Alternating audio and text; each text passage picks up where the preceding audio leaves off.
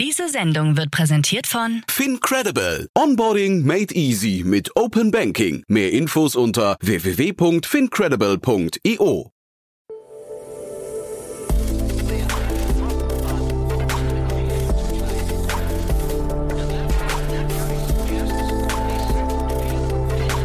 Startup Insider Daily. Investments und Exits. Hallo und herzlich willkommen zu Startup Insider Daily in der Vormittagsausgabe und damit zu unserer Rubrik Investments und Exits, in der wir Expertinnen und Experten der Venture Capital Szene einladen und mit ihnen über aktuelle Finanzierungsrunden und Exits sprechen und sie analysieren. Heute zu Gast ist Dorothea Gotthard, Investment Manager bei Capnemic. Thema ist unter anderem WorkVivo, die App für Mitarbeitererfahrungen, hat in einer Series B Finanzierungsrunde 22 Millionen US-Dollar von Tiger Global erhalten. Das neue Kapital soll dazu verwendet werden, das Angebot des Unternehmens weiterzuentwickeln und eine Reihe neuer Funktionen einzuführen, die darauf abzielen, die Mitarbeiterinnen und Mitarbeiter von Hybridunternehmen zu beschäftigen, zu informieren und wertzuschätzen. Außerdem sprechen wir über die 25 Millionen Euro Series A Runde von Celis. Das Münchner Deep Tech Startup optimiert die Leiterplattenentwicklung mit Hilfe einer KI. Angeführt wird die Runde von Early Bird Venture Capital mit Beteiligungen von Deutsche Invest Capital Partners und den bestehenden Investoren Speed Invest und Plug and Play. So viel in aller Kürze vorweg. Ich übergebe an Jan Thomas. Gleich nach den Verbraucherhinweisen geht's los. Viel Spaß und bis später.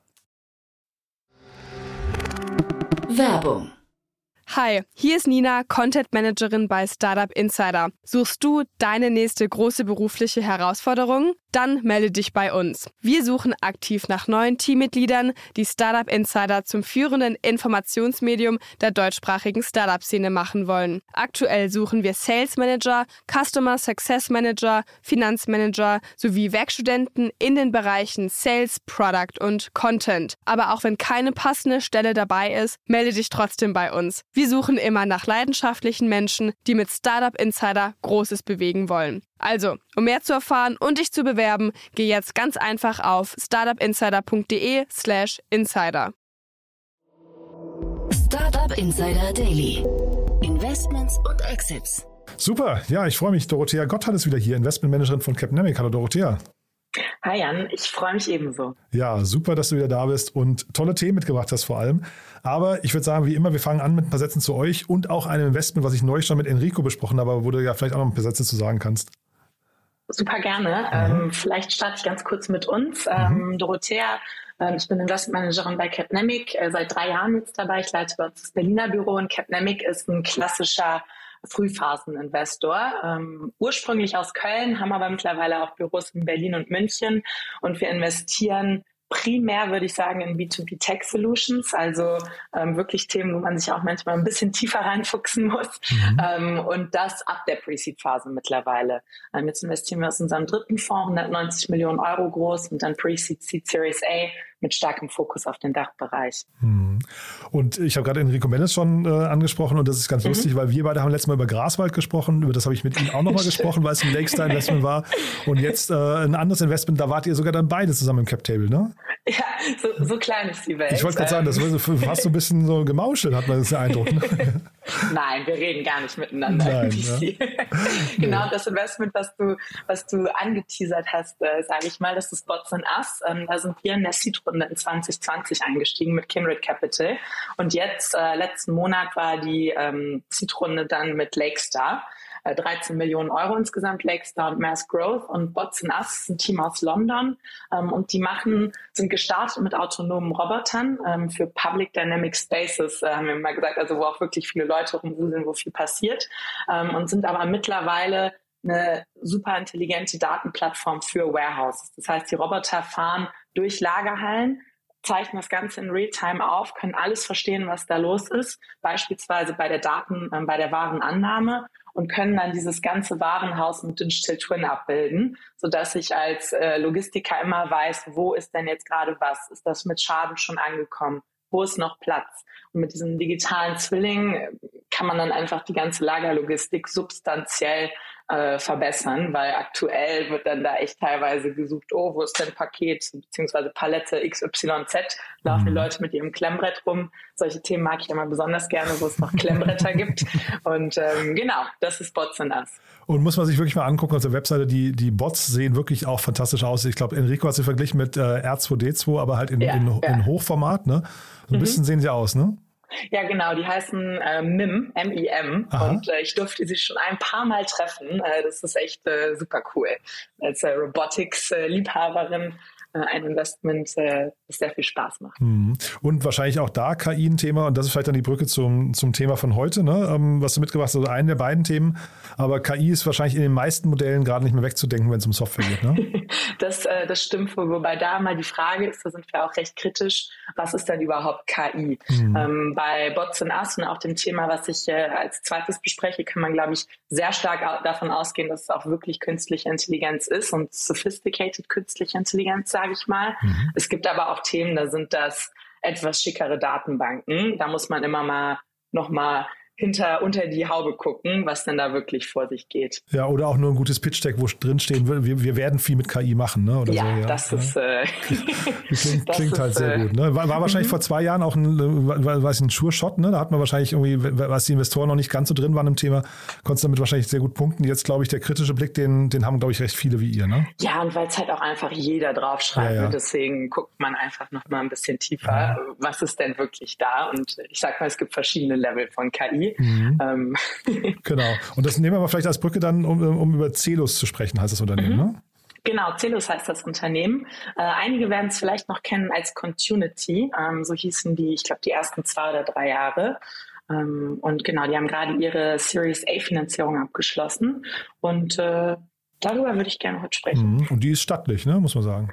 Ja, die ist, äh, die ist echt äh, solide. 25 mhm. Millionen Euro. Das ja. sieht man ja im Moment nicht super häufig. Mhm. Ähm, Early Bird ist neu dazugekommen und äh, Deutsche Invest Capital Partners. Mhm. Ehrlicherweise kannte ich die nicht. Ähm, wollte ich dich fragen, kann ich auch nicht. okay. nee, nee, also sie sind sehr groß wohl. 3,5 Milliarden Assets under Management habe wow. ich gesehen. Scheint aber eher so in die PI-Richtung zu gehen und seit einiger Zeit machen die auch hier und da mal Tech-Investments, aber interessant auf jeden Fall. Total, ja. Und äh, vielleicht sprechen wir mal drüber, was die machen, weil das ist auch ein interessantes Feld. Ähm, denn, mhm. Ja, denn ich hatte die, also wobei das ist jetzt auch überhaupt keine Aussagekraft, aber ich hatte das, das Thema überhaupt nicht auf dem Schirm, ja. Mhm. Ja, das, äh, und das liebe ich so, diesen B2B-Themen und Deep Tech-Themen, sage ich mal, mhm. wenn man wirklich unter die Haube schauen muss und erstmal versteht und dann wie mit so einem Röntgenblick auch durch die Welt schaut und Sachen anders sieht. Mhm. Ähm, und hier geht's, jetzt habe ich, bin ich schon wieder abgedriftet. Bei Celus geht's auf jeden Fall um die Chip-Entwicklung. Das ist eine Plattform für die automatisierte Chip-Entwicklung und Chip ähm, oder ich glaube, man sagt äh, richtig Leiterplatte, aber Chip äh, kennen ja vielleicht alle. Chips sind im Endeffekt das, was man jetzt vom Computer kennt, vom Handy kennt. Aber ich sitze hier gerade im Homeoffice in meiner Küche und ich habe eben mal rumgeguckt ich will gar nicht wissen, wie viele Leiterplatten noch in irgendwelchen anderen Sachen sind. Äh, alles, was elektronisch ist, hat Chips. Und wenn wir jetzt dran denken, dass auch immer mehr Gegenstände smart werden, kann man sich nur vorstellen, was das für ein enormer Wachstumsmarkt ist. Mhm. Und da geht's, äh, ich habe mir, die haben so Videos auf, bei sich auf der Seite, ich verstehe richtig, es geht primär um das Design, ne? Genau, und ähm, also wie funktioniert das Ganze vielleicht erstmal? Ich habe gerade schon gesagt, Chips sind überall, alles was elektronisch ist. Und ähm, klassischerweise ist es so, so ein Chip, da ist extrem viel kleine Hardware drin. Mini-Kabel, dann Netzteil, also wirklich extrem viele, viele Sachen und alles muss aber auch immer kleiner werden. Das heißt, es ist sehr großer Druck darauf, dass diese Chips günstiger werden, kleiner werden etc. Und all diese Einzelteile müssen aber ordentlich angeordnet werden. Das heißt zum Beispiel, die Kabelwege müssen kurz sein, was was heiß läuft, darf, darf nicht neben dem Netzteil sein. Da gibt es verschiedenste Anforderungen, die auch extrem variieren, je nach, ähm, je nach Lösung, die man baut. Und das machen heutzutage oder sagen wir mal vor Celus, machen das Ingenieure, höchst ausgebildete Ingenieure, Oft auch mit Pen and Paper, also äh, wieder was, was ich ja. sehr spannend finde, genau, auch mit einem Klemmbrett. Die haben dann solche ähm, Schaltpapiere, ähm, Schaltpläne, sorry, so heißt das, Schaltpläne, wo die ganzen einzelnen Teile nebeneinander sind und dann geschaut werden muss, wie hängen die zusammen etc. Mhm. Hochkomplex, dauert sehr lange und ähm, das automatisiert Celos mit ihrer mhm. Plattform. Und ich, deswegen erklärt es auch so die Runde, glaube ich, und die, das, weil das Marktpotenzial einfach gigantisch ist, ne, hat man den Eindruck. Also das ist so. Ja, ich, ich ja. hatte, als ich das Video gesehen habe oder, oder die ein, zwei Videos, habe ich gedacht, hm, vielleicht ist der, der Chip-Standort Deutschland doch noch nicht hoffnungslos verloren. Vielleicht nicht. Ich denke, die werden aber auch verkaufen an äh, Hersteller aus Taiwan und, äh, sage ich mal, den her herkömmlichen äh, Chip-Ländern. Mhm. Ähm, aber ja, auf jeden Fall. Ja, und das wäre auch ein Thema für euch gewesen, würdest du sagen? Wahrscheinlich schon, ne? Ja, auf jeden Fall. Ja. Also ich habe gerade gesagt, dieses vor allen Dingen diese klassischen Industrien, die durch Technologie disrupted werden, um mal eins der VC-Favorite-Wörter zu nutzen. ähm, das ist auf jeden Fall, was wir uns gerne anschauen. Ähm, technisches Team, ähm, sehr interessant, ja. Mhm. Ein paar Business Angels noch dabei jetzt bei der, bei der Runde und äh, zum ersten Mal habe ich gesehen Martina Köderitz, das ist die ehemalige Deutschlandchefin von IBM. Die habe ich noch nie in einem Cap-Table gesehen. Fand oh, ich auch das, ganz cool. Äh, ja? Das hatte ich gar nicht gesehen, um mhm. ehrlich zu sein, aber zeigt ja auch nochmal, wie wichtig das Thema ist, dass sie dann da einsteigt mit mhm. ihrem Hintergrund. Ähm, und cool. wahrscheinlich auch ein toller Door-Opener dann für, für weitere, ähm, also wahrscheinlich ist es ja irgendwann auch ein Vertriebsthema, ne? Ja, das, das denke ich wohl auch. Die werden ja primär, denke ich, auch an größere Unternehmen vertreiben. Man hat leider relativ wenig über Kunden rausgefunden. Mhm. Deswegen sind das alles Vermutungen. Ich meine, wenn man sich jetzt mal so die klassischen Chip-Hersteller anschaut, sind da ja schon einige dicke Bretter dabei. Mhm. Ähm, natürlich auch kleinere und äh, Hersteller stellen, äh, fertigen teilweise auch selber ihre Chips.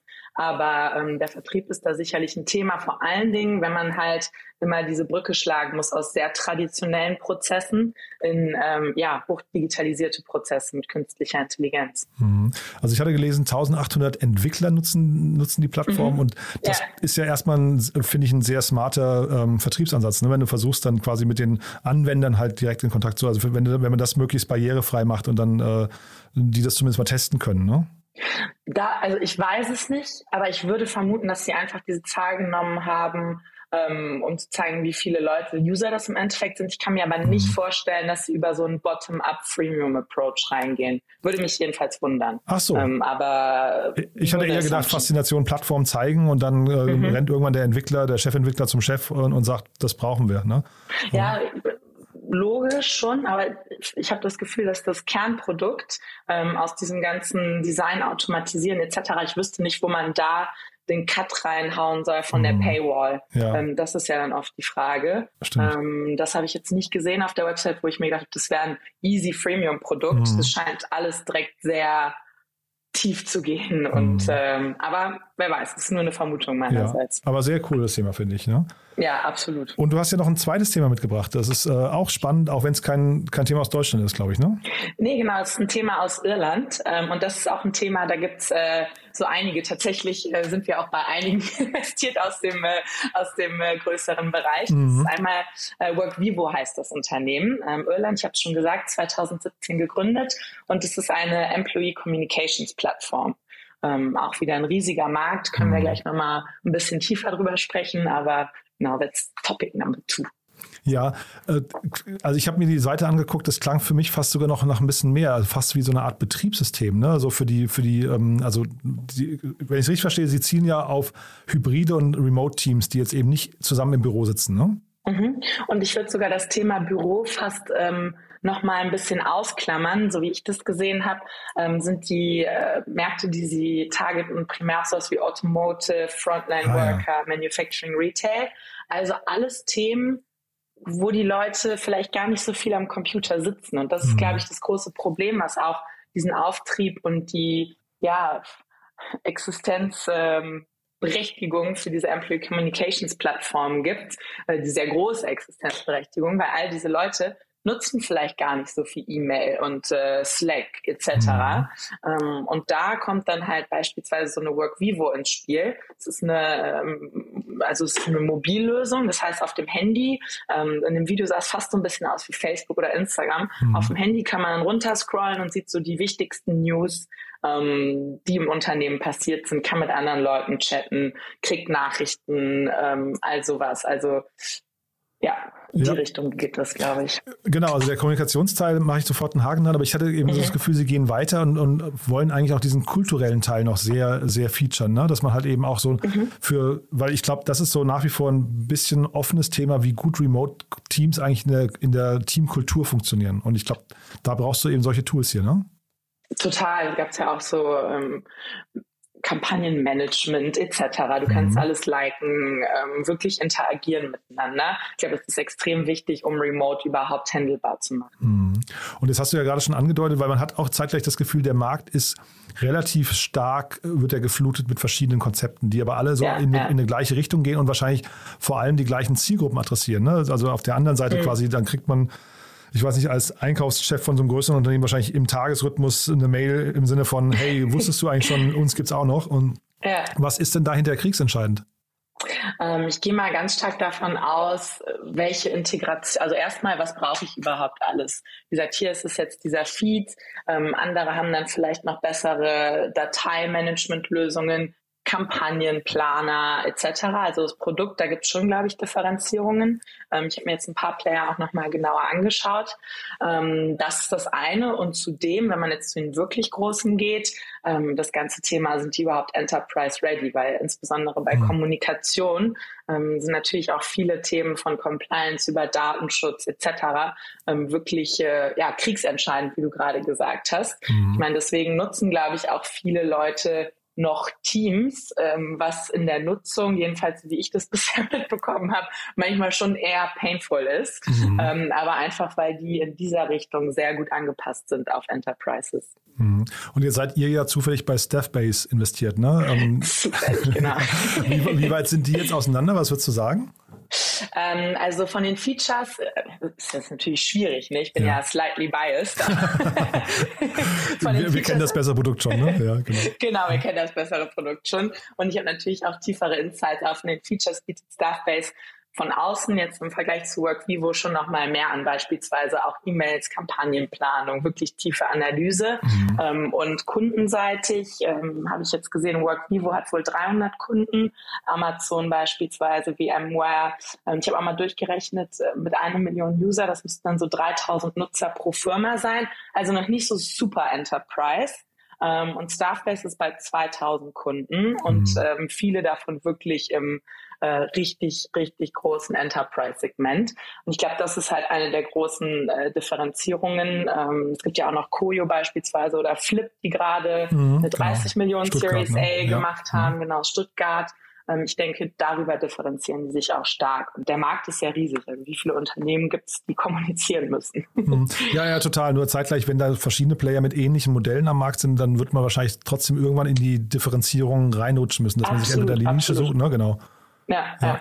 Äh, Dadurch muss man halt immer breiter werden. Ne? Mhm, du hast auch schon ein paar Mal gesagt, Starface jetzt mit Zukäufen oder dann halt das Produkt erweitern. Ähm, wie Spinne im Netz. ja, das wollte ich gerade nochmal vielleicht unterstreichen für die, die es nicht wissen. Ne? Staffbase ist wirklich so das Startup, glaube ich, zumindest mal aus Sachsen, kann man, glaube ich, sagen, aber wirklich auch in dem Segment äh, weltweit schon relativ weit vorne, ne? Ja, ja, das stimmt. Ja, 300, 300 Millionen eingesammelt, glaube ich, ne? Mhm, genau, und seit Anfang des Jahres Unicorn, wie man so schön sagt. Ja, ne? und deswegen, aus Chemnitz. Aus Chemnitz, genau, ja. Und jetzt hier äh, Workvivo in Summe knapp 40 Millionen. Das heißt, da sieht man schon mhm. nochmal vielleicht zumindest einen Altersunterschied ne, oder Entwicklungsunterschied. Äh, heißt aber nicht, dass die sich nicht irgendwann treffen können, ne? Nö, nö, das ist, äh, das ist schon immer möglich, dass man bei den ähnlichen Kunden pitcht. Ähm, und ähm, vielleicht nochmal kurz zu der Finanzierungsrunde, das mhm. fand ich nämlich interessant. Das war jetzt ein Series B, 22 Millionen äh, mit Tiger Global. Ich dachte, uh, das ist ja, das ist ja, das war, war, ist, ja immer so gewesen, dass man doppelt guckt. Aber tatsächlich war Tiger Global schon Bestandsinvestor Ach, aus der 16 Millionen Series A von 2020 Ach, und ist der einzige Bestandsinvestor gewesen, der mitgegangen ist.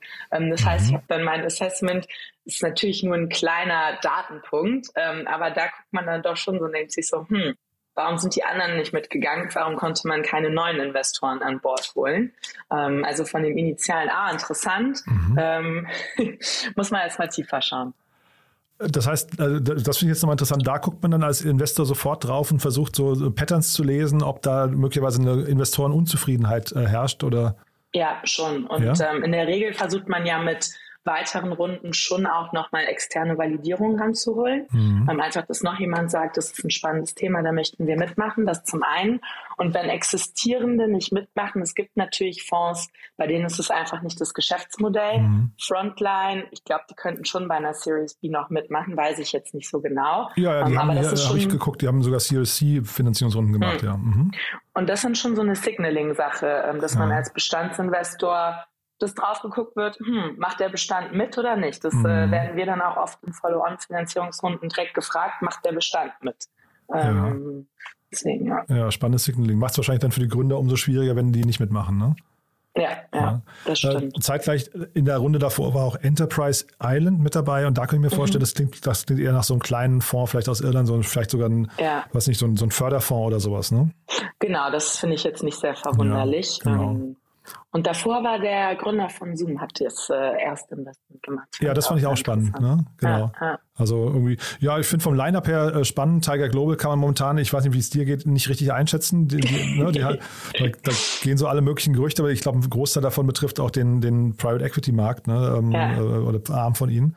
Ähm, aber die Runde ist jetzt tatsächlich dann im Vergleich zur Vorrunde auch gar nicht besonders groß, ne? Nee, nee.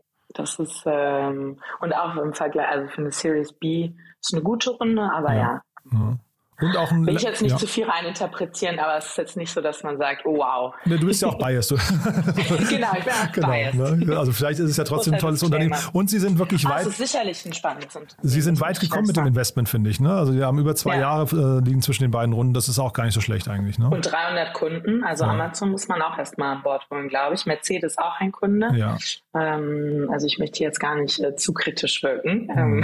Aber der, äh, kurzer Wink, der, der Sales Manager oder Head of Sales von Staff bei hat jetzt einen klaren Auftrag, ne? ja, auf jeden Fall. Nee, aber sehr, sehr cool, ja. Haben wir denn was Wichtiges vergessen dazu? Mm, ich hoffe nein. Ja, war wirklich super spannend. Wer darf sich denn bei euch melden? Vielleicht das nochmal zum Abschluss.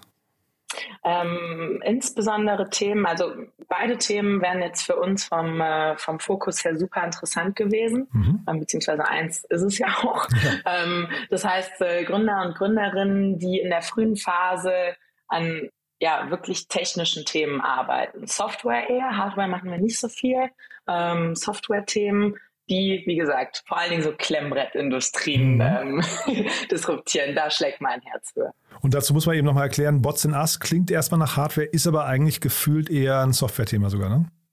Die Hard und das ist sehr interessant, da gibt es immer dieses so, mh, mm, Hardware-enabled Software ist das neue Schimpfwort, finde ich so ein bisschen, wie man Hardware noch reindrehen kann als Software-Investor. Mhm. Und hier ist es jetzt so bei Bots and Us, dass die Roboter so ein bisschen als das trojanische Pferd fungieren. Man braucht die Roboter heute, um die Daten zu generieren für die Analyse. Es ist aber durchaus möglich, dass in zwei, drei Jahren die Roboter eine Commodity werden und dann liegt das Hauptplay auf der Software. Mhm. Ähm, das heißt, aktuell sind die auch deswegen so weit vorne, weil die die einzigen sind, die Roboter haben, die, das, äh, die diese Datenqualität generieren können.